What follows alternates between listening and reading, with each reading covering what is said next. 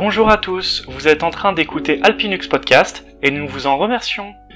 Alpinux est une association linuxienne qui nous vient tout droit des Alpes, à Chambéry en Savoie.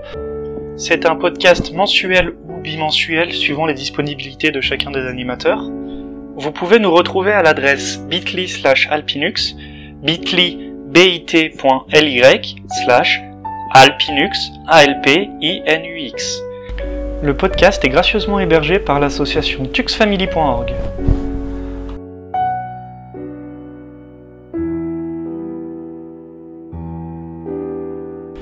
Bonjour à tous, ceci est un message post-production. Je voulais m'excuser parce que l'épisode ne pourra pas être diffusé dans son intégralité. Alors en fait à la base cet épisode devait être un épisode spécial sécurité avec un crossover avec No Limit Sécu qui est un podcast dédié à la sécurité. Et il devait être articulé de la façon suivante, en trois parties. La première, euh, c'est euh, l'actualité autour de, la sécurité informatique. La deuxième, c'était la cryptologie. Et de la troisième, les blockchains. Et en fait, il, s'est avéré qu'après le tournage, on s'est, rendu compte que le- la qualité, elle n'était pas là. Alors, c'est pas la, qualité sur. euh, c'est pas au niveau de la qualité sonore, là, c'est au niveau de la qualité, c'est, le fond. On s'est rendu compte qu'en fait, on parlait euh, entre initiés, entre guillemets. On avait des discussions, genre on parlait de courbes elliptiques, de choses comme ça, et sans, expliquer, plus que ça. Euh, du coup, on s'est rendu compte que le, le- le podcast n'était pas accessible aux, aux novices, et puis il allait être, euh, et pour les initiés, il allait être un peu embêtant parce que c'est des choses qu'ils connaissaient déjà. Donc on a décidé qu'on allait le réenregistrer et retravailler un petit peu la forme pour qu'il soit accessible, euh, qu'il soit euh, plus accessible. Donc voilà, normalement il devrait être réenregistré dans les semaines qui suivent et la suite devrait être diffusée. Donc je vous laisse avec la partie sécurité, avec la partie actualité sécurité. Bonjour et bienvenue sur l'épisode 6 de Alpinux. 6 comme la saison actuelle de Game of Thrones, la sixième comme la première classe du collège, une sixte comme l'écart entre deux notes dans la gamme, 6 comme le nombre d'atomes de carbone et de liaisons carbone-carbone dans le benzène, 6 le nombre de lettres servant à désigner les vitamines, 6 comme le nombre de cordes d'une guitare. Donc euh, aujourd'hui avec moi euh, pour le podcast, nous avons euh, Jean-Noël, notre barbu papa faux, euh, faux barbu, Bonjour. et euh, nous avons un petit invité spécial. Je te laisse te présenter. Ouais, bah moi je suis Nicolas et je suis contributeur du podcast euh, No Limit Sécu spécialisé en sécurité informatique. Et alors, euh, on a été gentiment invité à venir intervenir dans votre podcast, donc merci beaucoup. Bah, merci à toi de- surtout d'avoir accepté l'invitation d'un jeune podcast comme nous. Euh, donc aujourd'hui, il y aura pas Yurai, malheureusement.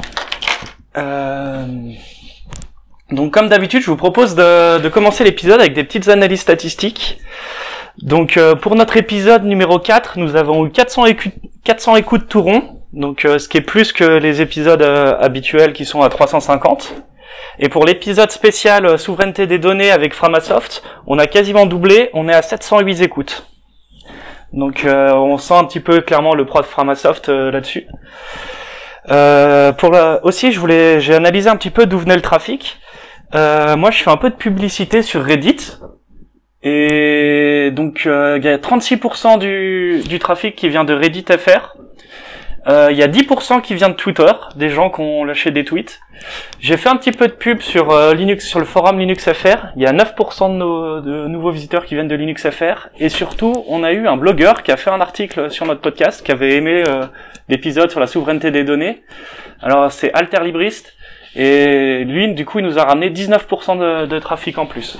Du coup, ça fait, je pense que ça a donné un sacré coup de pouce pour euh, le, le dernier épisode et ça explique un petit peu cette montée euh, des stats. Donc j'espère qu'avec euh, No Limit Sécu, on va réussir à faire un peu la même chose. Donc voilà. On va essayer de vous tweeter. hein. Du coup, c'est c'est impressionnant. Le, le- le réseau social qui marche le mieux, c'est Reddit. C'est impressionnant. J'aurais pensé Twitter, mais bon. Le problème de Twitter, c'est que c'est trop instantané. En fait, le podcast, il y a des gens qui écoutent l'épisode, euh, qui peuvent tomber dessus une semaine ou deux après. Alors que Twitter, si tu si t'as pas l'info dans les 6 heures, elle est perdue au fond de ta timeline, quoi. Ok, donc on va attaquer avec euh, l'agenda du libre. Alors, euh, je voulais juste faire, je voulais parler donc du Hackaday traduction riseup.net. Alors ça va se passer le samedi 11 juin de 14h à 22h euh, UTC. Donc en fait, euh, l'idée derrière ça, c'est euh, c'est euh, d'aller traduire le site RiseNet. Est-ce que vous connaissez ce site? Pas du tout. Riseup.net, pardon. Non. Ah, Rise Up. Rise up. Ouais, excuse-moi. Non, ouais. Rise up. Non, ça me dit rien du tout.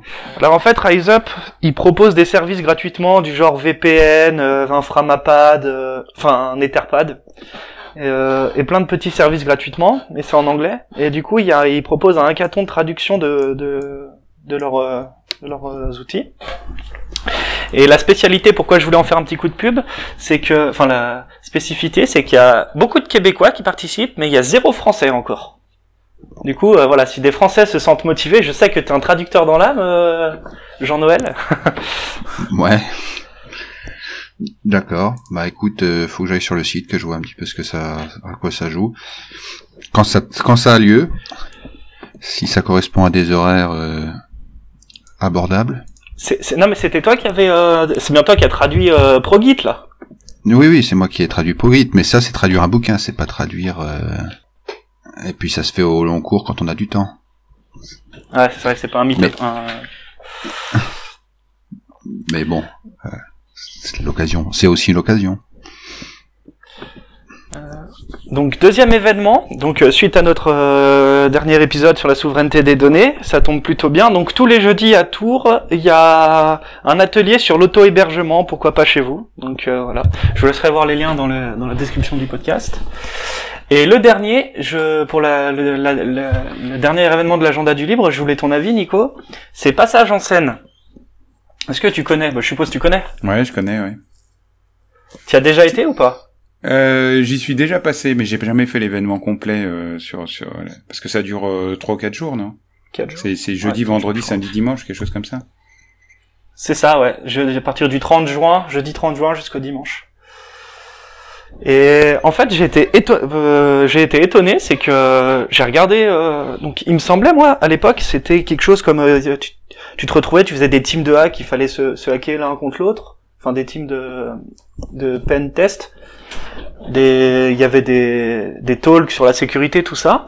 Et là, quand je regarde la présentation de de passage en scène, je, je suis étonné de voir euh, ce qui est marqué en description. C'est des choses comme euh, ce qu'on verra. Je prends un exemple comment filtrer l'huile de la filtreuse pour rouler dans son véhicule diesel, légalisation, comp- compatibilité moteur.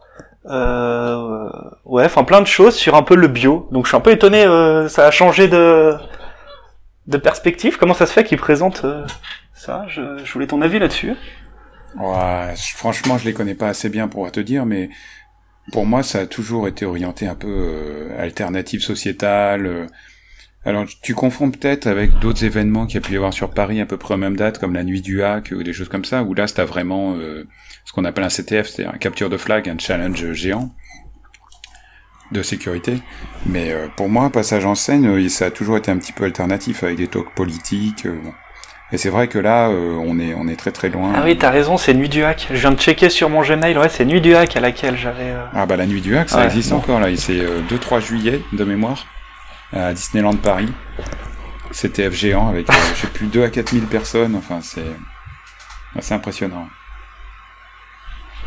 C'est l'événement fort. Bon. Alors, un beau fail pour moi, là, qui me suis trompé d'événement. Euh, alors, euh, euh, nous allons parler, euh, donc, euh, nous allons passer à l'actualité.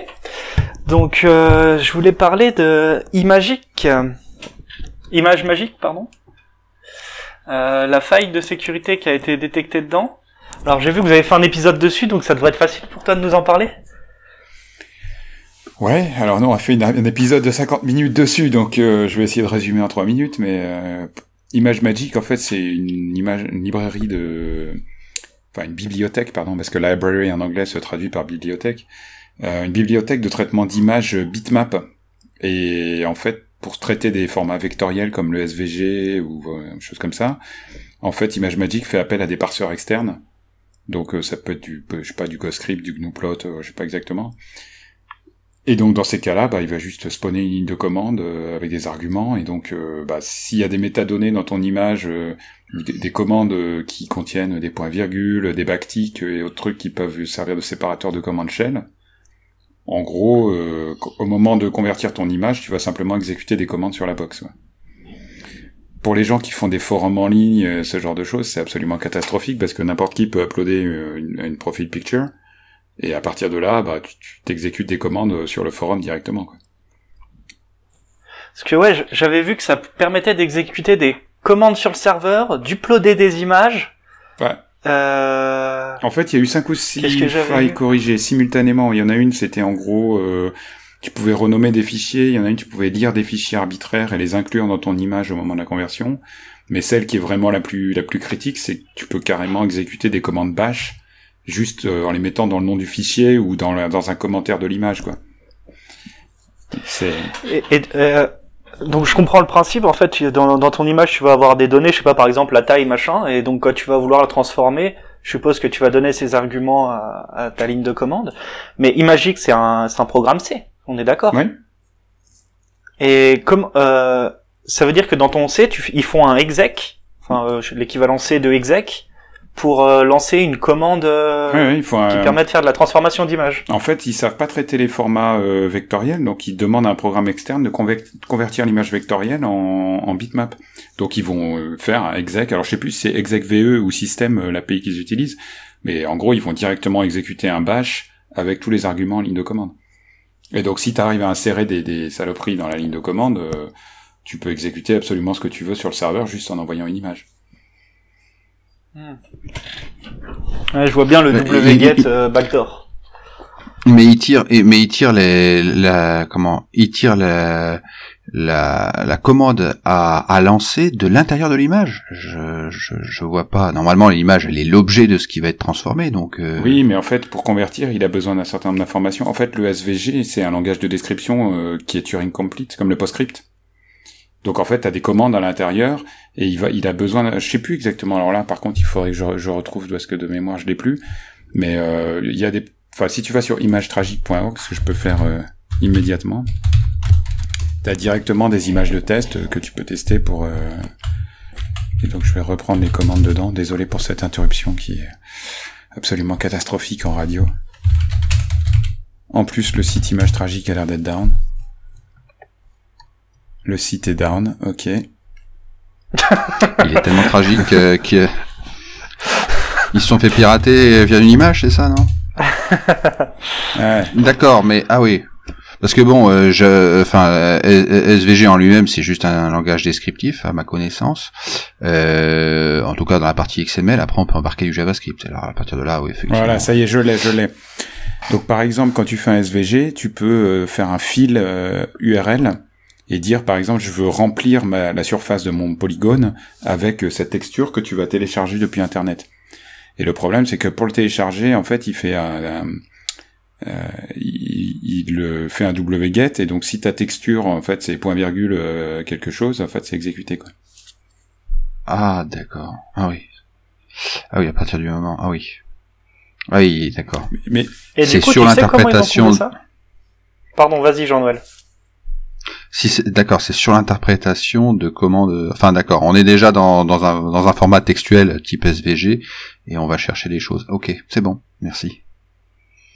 Et juste pour résoudre le problème, ils ont fait quoi? Ils ont fait comment Ils ont empêché euh... Bah en fait, ils... ont échappé des caractères, non Non, ils peuvent pas parce qu'en fait, euh...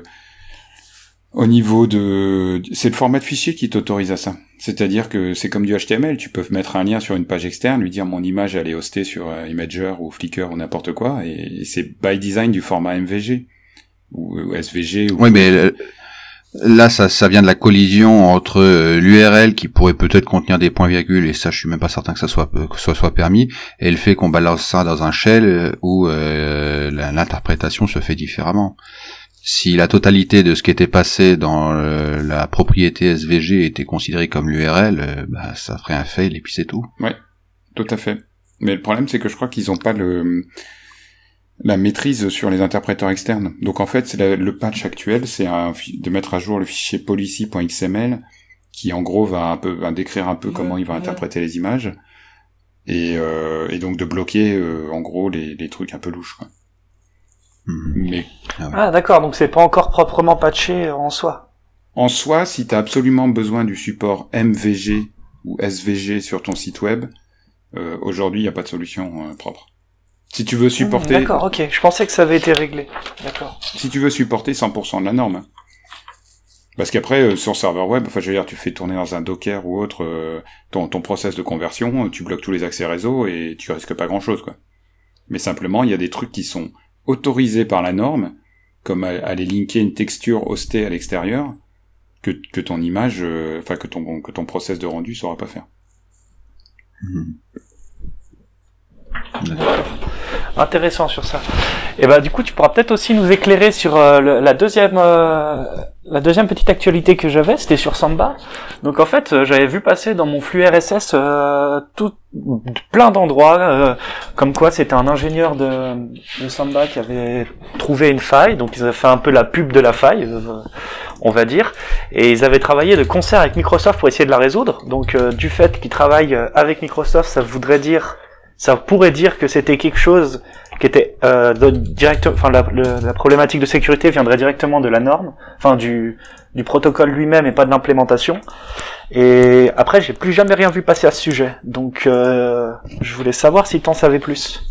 Bon, j'ai pas vraiment regardé parce que en fait la faille est pas si critique que ça, mais euh, c'est effectivement un problème. Enfin, il y a plusieurs problèmes, mais le problème essentiel qui est corrigé par cette faille qui s'appelle Badlock, donc il y a aussi un site qui s'appelle badlock.org, euh, c'est que tu peux faire du downgrade euh, sur la connexion, sur les protocoles utilisés dans la connexion.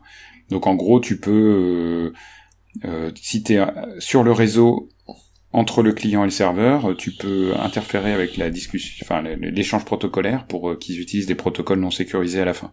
Enfin non sécurisés. C'est-à-dire les, vieux protocoles où les mots de passe sont plus faciles à craquer. Et apparemment, euh, bah, c'est l'implémentation Microsoft fonctionne comme ça et les gens Samba ils sont pas posés de questions, ils ont ils ont dupliqué la fonctionnalité sans même imaginer qu'il y aurait un problème de sécurité. Maintenant, ce que je trouve intéressant dans cette faille, c'est qu'il y a une discussion sur Reddit euh, à propos du projet Samba en lui-même, qui apparemment aujourd'hui serait contrôlé par une entreprise commerciale et que, euh, enfin bon, je suis pas assez au fait de ce qui se passe dans le monde de l'open source pour pouvoir commenter là-dessus, mais d'après ce que j'ai compris, euh, ils expliquent que le seul moyen c'est de migrer vers Samba 4.1 et que aujourd'hui euh, l'entreprise qui contribue essentiellement à Samba, elle aimerait bien que les gens achètent les licences commerciales de Samba, quoi. Pour résumer. Donc c'est là-dessus où ils ont fait pas mal de buzz sur cette faille qui finalement est euh, Ah, assez euh, difficile à exploiter, euh, sauf dans des cas où tu as déjà un contrôle total du réseau. Donc euh, bon, c'est Mhm. Mais parce est-ce que j'ai on vu que ça permettait le avec, euh, J'ai vu que ça permettait euh, genre des attaques DOS, des choses comme ça. Tu pouvais euh, te faire tomber la machine, le serveur, quoi. bah en fait dans dans euh, sur le site Badlock, il référence euh, 8 CVE différents, donc 8 failles différentes. Donc effectivement, euh, il y en a certainement là-dedans euh, qui permettent de enfin qui sont des services, euh, voilà. J'ai pas Je t'avoue que j'ai pas regardé la faille parce qu'à la fin c'était vraiment décevant par rapport au, au buzz qu'ils ont fait dessus quoi. Ouais.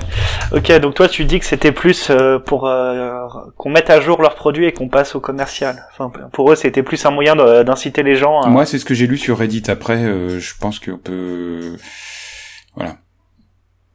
J'ai essayé de te retrouver là. Parce qu'il existe des, des licences commerciales de Samba en fait, hein, qui sont distribuées par une entreprise. Donc,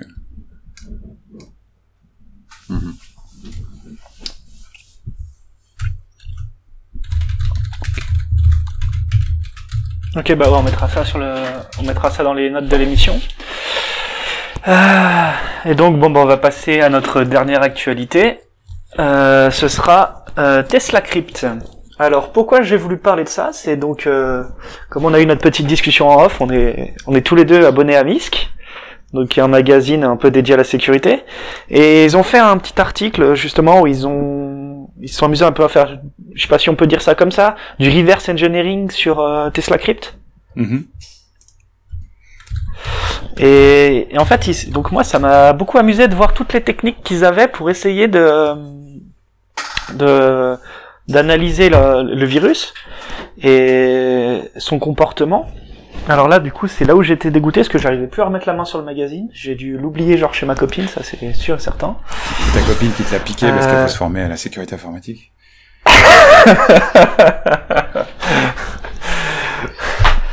Ouais. Euh, mais du coup, ouais. Alors, je- je- alors, on a commencé par un truc genre de, ils ont, ils ont lu directement en mémoire euh, donc le, le programme et à partir de ça, ils ont récupéré des chaînes de caractères.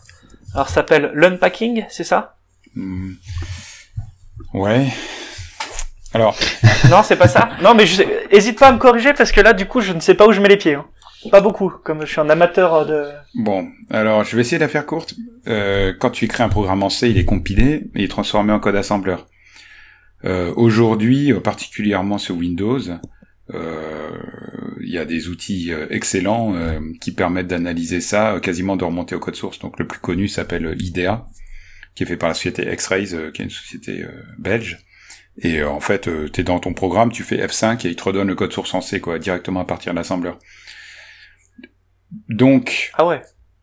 Bon, c'est pas aussi magique que ça, mais c'est quand même, euh, ça marche quand même vraiment bien. Donc, il y a certaines personnes, en particulier les éditeurs de jeux vidéo, qui utilisent des techniques de packing, c'est-à-dire qui essayent de protéger le code assembleur en le rendant soit incompréhensible, soit en le déchiffrant par petits bouts pour euh, le fichier sur disque soit lui complètement chiffré, quoi. Euh, c'est aussi un domaine. Le packer le plus connu s'appelle UPX. Hein, c'est un truc open source qui existe depuis toujours. UPX. ça pack même des trucs MS-DOS, euh, mais UPX en fait, euh, il, il est juste là pour réduire la taille des programmes. Et euh, d'un point de vue sécurité, comme il est open source et qu'il existe depuis 30 ans, il est extrêmement facile à analyser et il n'y a aucune fonction de sécurité dedans. Par contre, il y a des packers type Temida, euh, il y en a même un, je sais plus comment il s'appelle, mais c'est une évolution de Temida. Et euh, un, un groupe de crackers chinois a dit euh, bon, euh, en gros, euh, vous aurez plus de jeux craqués parce que celui-là, il est incassable, quoi. Ce, ce à quoi les vieux de la vieille ont dit ouais bon c'est les Chinois qui c'était mieux avant euh, dans mon temps euh, quand on avait soft ice etc euh, maintenant les jeunes ils savent plus rien faire voilà mais bon je rentrerai pas dans le débat parce que je sais pas si le packer est bon ou pas le problème des packers c'est que aujourd'hui euh, les éditeurs antivirus quand ils voient un programme paqué euh, 95% du temps c'est un virus 5% du temps c'est un jeu. Donc euh, en général un, programme paqué c'est extrêmement suspicieux. Et donc, euh, c'est assez rare que les attaquants utilisent des programmes paquets, en fait. Parce que ça lève tout de suite euh, un- un- une alerte rouge dans les antivirus, alors que si tu utilises un bon vieux programme, je sais pas, compilé Delphi ou Visual C++, c'est, ça reste d'appli euh, complètement standard et euh, ça passe en dessous du radar, quoi. Donc maintenant, le packing, c'est suspicieux par nature. Le packing en particulier avec des trucs euh, qui sont destinés à la protection logicielle, donc pas de l'UPX, mais du PEI, enfin du PE crypt, euh, du Temida, des trucs comme ça, euh, c'est considéré comme suspicieux. Parce que moi, je me rappelle, c'était. Ouais. bon, alors c'est. Vas-y, Jean-Noël. Bah, du coup, donc, euh, ils peuvent plus utiliser les packers, mais ils doivent bien utiliser d'autres techniques, Bah non, non, parce qu'en fait, le, truc des packers, c'est quand tu veux retarder l'analyse d'un logiciel parce qu'il cache quelque chose. Donc par exemple, un jeu, il va faire une vérification que tu as acheté le CD d'origine. Et donc pour faire ça, euh, il utilise des techniques... euh, bah, il y a certaines techniques de protection sur disquette qui aujourd'hui ne sont, ne sont toujours pas connues. C'est-à-dire qu'il y a des jeux qui sont incraquables et personne ne sait pourquoi. C'est, mais bon. Euh, mais si, mais Tesla Crypt, en fait, ce qu'il fait, c'est qu'il chiffre tes fichiers. Et en fait, immédiatement, il, en- il envoie la clé euh, sur un serveur euh, à l'étranger, voire des fois, il récupère directement la clé depuis le serveur, c'est-à-dire qu'il les génère même pas local. Et en fait, c'est de la crypto asymétrique, mais ça, on va en parler après. Donc en fait, euh, il chiffre euh, avec avec une clé publique, et la clé privée, elle est sur le serveur du pirate. Et donc, ça ne sert absolument à rien de protéger le logiciel, parce que tout est connu, c'est de l'algorithme RSA, c'est du chiffrement AES, etc. Simplement, si t'as la clé privée, si t'as pas la clé privée, t'es 100% sûr que tu pourras pas déchiffrer. Donc en fait, protéger le logiciel, euh, ça, ça sert à rien, quoi. En gros. D'accord. Effectivement, Alors là- donc là, il est complètement dans. Enfin, il utilise vraiment la, la cryptographie au sens, euh, on va dire noble, même si c'est pas forcément pour des pour des dessins très très nobles, mais dans le sens où euh, il est tout en clair et vraiment ce qui est le secret reste le secret, quoi. Ouais. Et en fait, c'est mathématiquement, enfin, c'est pas complètement prouvé que c'est incassable, mais en tout cas, euh, mathématiquement, c'est à l'état de l'art. C'est-à-dire que si tu arrives à casser du Tesla Crypt, ça veut dire que tu es capable de casser n'importe quel VPN d'entreprise ou n'importe quel GPG, euh, voilà, TLS. D'accord. Faut taper chez la NSA, quoi. Globalement, euh, c'est quasiment, il faut avoir un ordinateur quantique, quoi. On, en- on en reparlera, mais euh, je crois que euh, le, le, les problèmes en logarithme discret, enfin non, les problèmes en, ouais, c'est en logarithme, il, on- il, s- il s- il s'avérerait qu'on commence à pouvoir les résoudre en temps polynomial. Il y a un algo là qui est sorti il y a pas si longtemps que ça d'un chercheur. Bon, on en reparlera plus tard. Ça, c'est pour l'épisode, c'est pour l'épisode d'après un peu plus spécialisé. Euh, Ah, la bonne nouvelle avec on en Tesla reparlera. Crypt, c'est que finalement le pirate a eu du remords, ou alors il s'est fait tabasser, ou je sais pas, ou il a chiffré la- le mauvais PC et quelqu'un a débarqué chez lui. euh, mais bon, toujours est-il qu'il a dit oh là là, euh, j'ai fait du mal. voilà la clé maître. Avec ça, vous pouvez déchiffrer tous les fichiers. Donc, si par hasard vous êtes victime de Tesla Crypt aujourd'hui, c'est possible de, de, de tout déchiffrer. Ça c'est. Parce que oui, indépendamment de ça, il y a quand même un problème de communication. C'est-à-dire qu'à un moment donné, si on s'attend à pouvoir récupérer la clé, il faut bien qu'on la communique et ça veut dire qu'on a un endpoint. Donc euh, même si euh, c'est chiffré, euh, on a quelque part une trace, quoi. Ouais, mais bon, tu sais, c'est des services qui sont hostés dans Tor. c'est un point onion quelque part dans Tor. bon. Il y a, il y a des sites comme ça qui Oui. utilisent du Google Analytics. Hein, tu, tu vas payer ta rançon sur un site et puis le mec il a ses stats en bon.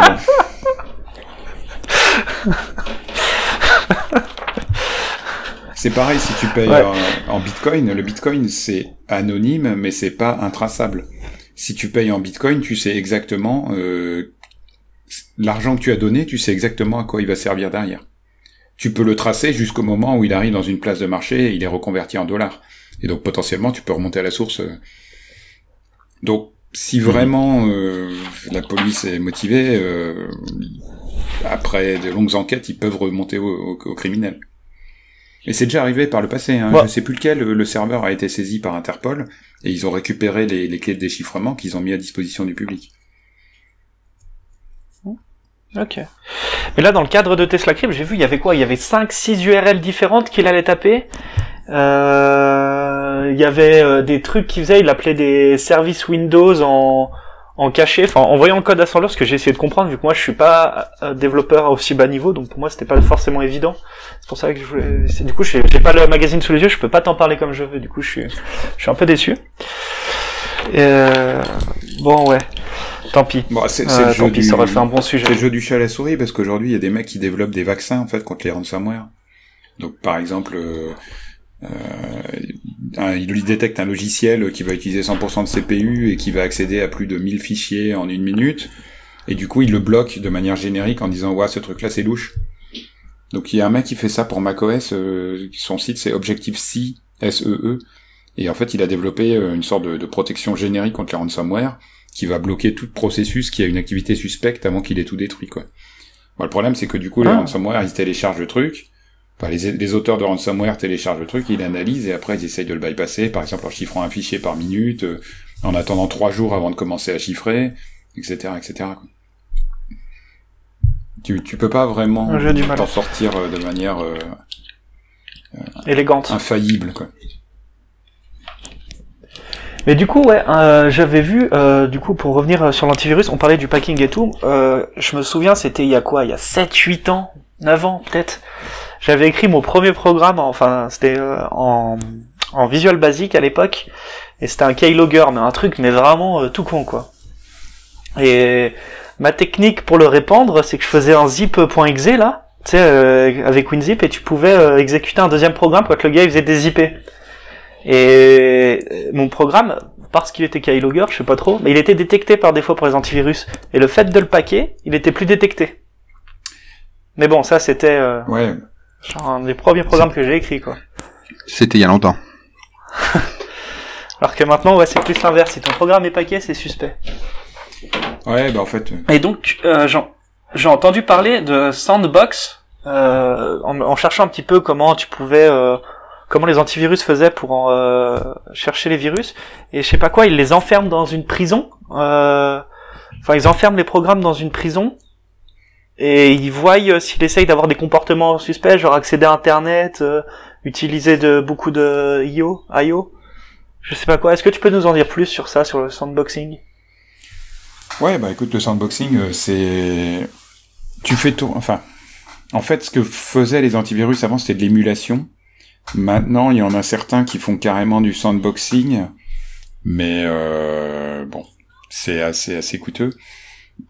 Mais le principe, c'est qu'en gros, tu lances ton, c'est comme un Docker, quoi. Tu lances à l'intérieur du système, sauf qu'en fait, il croit qu'il touche le système, mais en fait, il est à l'intérieur d'un truc qui va juste enregistrer tout ce qu'il fait. Et euh, après, euh, ce que font les antivirus souvent, c'est d'émulation, donc ils essayent de comprendre le code. Par contre, il y a des vraies solutions commerciales de sandbox. Alors, euh, je sais pas, Coucou Sandbox par exemple est, open source. Euh, donc là, ils instrumentent des, des machines virtuelles, VirtualBox avec du Windows dedans, et puis ils regardent ce que, fait le programme à l'intérieur de la VM. Et donc s'ils voient que le truc, il va se mettre dans une clé pour démarrer automatiquement avec le système, qui va prendre un nom aléatoire, euh, se cacher euh, dans un répertoire, euh, commencer à, utiliser des API comme set window hook que tu as dû utiliser pour faire ton keylogger. Là, le, système commence à dire ouais bon bah ce truc là, je l'ai fait tourner dans une machine virtuelle, dans, dans un VirtualBox avec un Windows dedans et ça me semble extrêmement louche. Et il y a pas mal de solutions commerciales entreprises qui font ça aussi sur par exemple toutes les pièces jointes de messagerie. Donc tout ce qui rentre et ce qui sort par mail, ils cliquent dessus à l'intérieur d'une machine virtuelle qui est jeté après. Euh, hmm. ah. Alors pour avoir vécu un truc avec l'antivirus, c'était avec Avast. Ils sandboxaient de manière euh, entre guillemets intelligente et euh, j'étais en phase de développement et donc euh, en développant les choses ben on crée des, des, exécutables. Et dans mon makefile à un moment donné donc je, je, je compilais le truc et je le lançais juste derrière. Et ce qui m'étonnait c'est qu'à chaque fois j'arrivais pas à lancer l'exécutable. Parce qu'en fait le makefile à chaque fois qu'il lançait une commande euh, derrière sandboxait. Et en fait euh, le résultat de ma compilation euh, bah, n'existait jamais au moment où je voulais lancer le binaire. Parce que euh, comme c'était sandboxé, euh, le file system repartait à zéro à chaque fois. Donc c'était, enfin, le sandboxing c'est sympa quand ça protège Madame Michu, mais alors quand ça protège un développeur, c'est pas drôle. Hein. Bah, de toute façon, il n'y a aucune différence entre un développeur d'application d'entreprise et un développeur de virus. Enfin, ils utilisent les mêmes, les mêmes API, les mêmes outils les développeurs, c'est toujours une population à part, quoi. Ils font plein de trucs sur leur machine, euh, ils désactivent des, sécurités, euh, ils lancent des programmes avec des noms aléatoires euh, qui sont différents chaque minute, enfin. Mhm. Oui, c'est le cauchemar de l'antivirus. Et du coup, toi, je suppose que tu dois être un petit peu dans le monde de la sécurité. Et est-ce que tu connais un petit peu ces places où on échange, on peut vendre des virus, on peut non mais il te le dira pas là, il te le dira pas. Attends. tu parles du darknet ou de deep web C'est la différence entre le deep. On est en train d'être écouté par l'ANSI, je te rappelle. non mais ouais, non mais je, te demande pas si t'as vendu des virus ou quoi. Je te demande juste euh, quel niveau de difficulté, euh, si tu sais un petit peu genre quel est le niveau de difficulté pour euh, toi, tu veux acheter un virus et tu vas acheter un virus à un gars, donc déjà l'ordre de prix. Euh... Bah, enfin comment, un petit peu comment ça se passe quoi, les us et coutumes. Je te, ouais, je te, je sais. Alors bien sûr, j'en ai aucune idée. Je me base exclusivement sur des rapports publics euh, édités par des autres éditeurs antivirus. Euh. Mais globalement, euh, je pense que c'est une très mauvaise idée d'acheter un virus. Après, t'as des bon, T'as quelques cas, par exemple, si tu fais du virus bancaire, effectivement, t'as des gars qui se tapent les pages web de toutes les banques du monde, tu vois, en brésilien, etc. Enfin, en français, en anglais, en allemand, et qui vont euh, tenir à jour une bibliothèque où ils savent que le champ mot de passe pour telle banque, il est dans tel formulaire HTML, etc. Bon. Donc ça, c'est éventuellement un truc que ça peut faire du sens d'acheter, parce que c'est vraiment un boulot pénible où voilà, tu veux que ce soit un mec qui le fasse, il assure le support, puis il le fait pour tout le monde. Par contre, honnêtement, à un certain niveau, euh, si t'achètes un virus, t'as 9 chances sur 10 qu'il soit détecté, et puis de toute façon, le mec qui te le vend, il va laisser une backdoor dedans, donc il aura accès au même système que toi. Enfin, tous les mecs qui font de l'intrusion à, un niveau, euh, on va dire, étatique, enfin, nous disons vraiment qui, qui vont, enfin, il y, a, eu piratage du réseau Swift récemment. Tous les malwares qui étaient qui étaient faits étaient euh, soit euh, maison, soit open source et que tu peux recompiler comme tu veux et vérifier qu'il n'y a pas de, de, de merde dedans, etc. Donc le, truc le plus utilisé en Windows, ça s'appelle Mimikatz, c'est un outil français. C'est pas un virus, hein, ça n'a pas de capacité de propagation quoi. Ça permet juste de voler tous les mots de passe Windows et de revenir à vie dans un réseau Windows. Et c'est un truc qui est utilisé dans 95% des intrusions aujourd'hui. C'est sur GitHub, euh, c'est extrêmement bien euh, documenté, extrêmement bien maintenu. Ah ouais Acheter. D'accord, pas de problème égal avec ça. Bah écoute, l'auteur, euh, bah, c'est à la Banque de France. Et euh, oui. Ah oui. Non mais c'est. c'est l'outil préféré des pentesters. Et en fait, grâce à cet outil, euh, Microsoft a été obligé de bouger les lignes.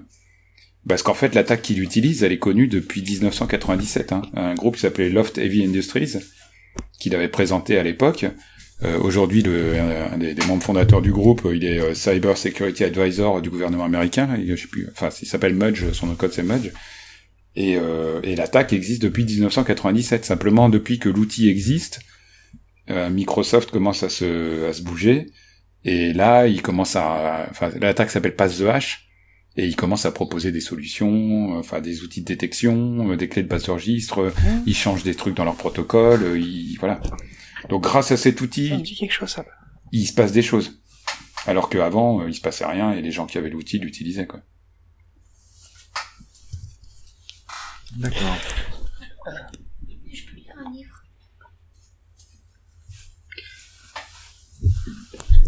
Et donc moi j'ai, euh, par curiosité j'ai, lu un petit peu ton blog et j'ai vu que tu nous as fait, euh, tu nous as lu un petit livre sur le pen test APT. D'ailleurs je sais pas trop ce que ça veut dire.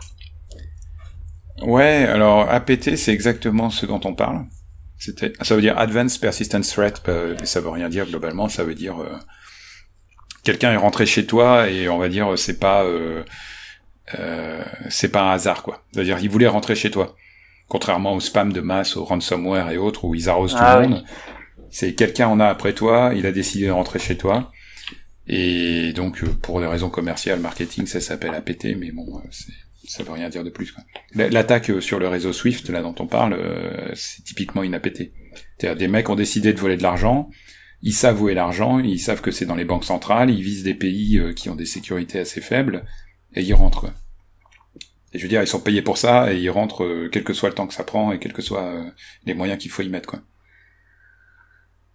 En fait, t'es en train de dire que maintenant la majorité des attaques, c'est des attaques, euh, c'est pas des, des gens qui font ça pour le, pour se faire, euh, enfin, pour se faire bander, j'ai envie de dire, enfin, euh, pour se faire mousser, euh, genre je suis le roi du monde, mais ça devient commercial. C'est des attaques euh, comme on a eu euh, à Bercy ou quoi. Ça devient des attaques ci- euh, ciblées. C'est ça que t'es- t'essayes de. Non, les deux Je existent. pense qu'il doit y avoir des attaques. Il doit y avoir des attaques à tous les niveaux. Hein. Euh, il y a toujours des scripts qui lisent, euh, qui, qui, qui doivent bien euh, récupérer des bouts de, de code euh, sur euh, des forums pas forcément très clairs et, et, et s'y essayent. Hein. Enfin, je pense qu'il y a, il y a, il y a- il doit y avoir des, des jeunes qui se font leurs armes. Hein. Je sais plus, j'avais vu une news là, ouais, c'était quoi?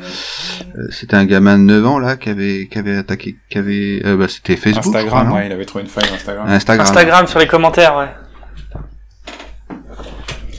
Bon. Ouais, ouais. Enfin, ça, c'est pas tout à fait pareil, parce qu'il a pas piraté Instagram. Il a trouvé une faille, et il leur, euh, il leur a signalé via le processus de reporting, euh, enfin, les- leur bug bounty, quoi. Et donc, euh, il a touché de l'argent pour avoir euh, remarqué la faille sans l'avoir exploitée. Ce qui est, euh, on va dire, euh, ouais, ça c'est vraiment, on va dire, les gentils, ceux qui trouvent des failles et qui les envoient à des programmes comme HackerOne ou tous les, tous les bug bounty d'éditeurs. Il y a même des bug bounty européens comme Fire Bounty, euh, etc. Celui de Corben, Ouais, celui de je sais Corben. pas si t'en as entendu parler. Euh, après, au milieu, il y a effectivement les script qui, euh, là, se disent, euh, ouais, je vais pirater du site. euh. Quelque part, il y a une partie des Anonymous qui sont là-dedans, tu vois. C'est, ils ont pas forcément des compétences délirantes, mais ils arrivent à deviner des mots de passe, ils arrivent à lancer des DDoS parce qu'ils sont nombreux, etc. Et puis, à l'autre bout du spectre, t'as vraiment des mecs qui sont pas là pour rigoler, quoi. Enfin, je veux dire, la banque du Bangladesh qui s'est fait attaquer via le réseau Swift, ils ont arrêté un virement de 930 millions de dollars. Donc là, t'es vraiment dans le film hacker euh, où euh, t'as des mecs qui sont morts après ça, quoi. Enfin, c'est pareil d'ailleurs, les mecs qui ont piraté la bourse du carbone européenne. Parce qu'en fait, il y, y a une bourse qui permet d'échanger des titres euh, sur le CO2, euh, enfin des, des- des compensations de CO2. Ça se fait pirater il y a 3-4 ans, je crois, ou 4-5 ans. Et euh, les quatre suspects français qui ont été impliqués là-dedans ont tous été retrouvés morts dans le bois de Vincennes. Donc là, c'est plus c'est plus des gens qui piratent pour. euh, Ouais, c'est du grand banditisme. Ouais, ouais, c'est plus... Ah, je, je ça. je croyais que euh, je croyais tu allais parler des trois gars qui sont actuellement euh, en procès là pour l'arnaque au carbone. non, pas du tout. bah, c'est pareil. Il y a eu J'étais une pas au courant de. Euh, Il y a une histoire avec euh, les 130 millions de cartes bleues qui avaient été volées euh, aux USA, là, chez Target ou je sais pas quoi. Ils ont fini par attraper des gars. Et euh, un des gars euh, qui, qui faisait partie de la bande, il a été abattu. euh, il jouait aux échecs euh, dans un square, euh, je sais plus Central Park ou autre, et un mec s'est pointé et qu'il a abattu une balle dans la tête, quoi. Avant, avant son procès. Ça fait peur, ça, putain. Purée. Excusez-moi. Non, mais il y a de l'argent en jeu, là. Hein. Ça, c'est vrai que dès que tu touches à l'argent, ça rigole plus. hein. Quand c'est voler des mots de passe. Mais- euh, Enfin bon, après la crypto, euh, ça part, c'est c'est aussi une des utilisations principales quand même hein, euh, pour l'argent. Hein. Donc faut pas, enfin faut pas s'étonner. Hein. Enfin voilà, donc euh, on va on va clôturer ce, chapitre actualité et puis même euh, l'épisode. Alors juste avant la fin de l'épisode, je voulais euh, juste vous parler d'un petit logiciel que j'ai découvert qui est sympa parce que vous vous en fichez peut-être, mais moi je suis en fin d'études, tout ça, donc j'ai un CV à faire.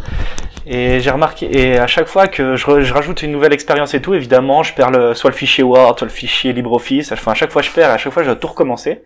Et donc là, il y a un petit truc sympa, une idée sympa. Tu formates ton expérience sous format JSON, sous une certaine structure JSON, et tu as des templates, des templates qui vont venir générer un CV à partir de, des données JSON que tu envoies.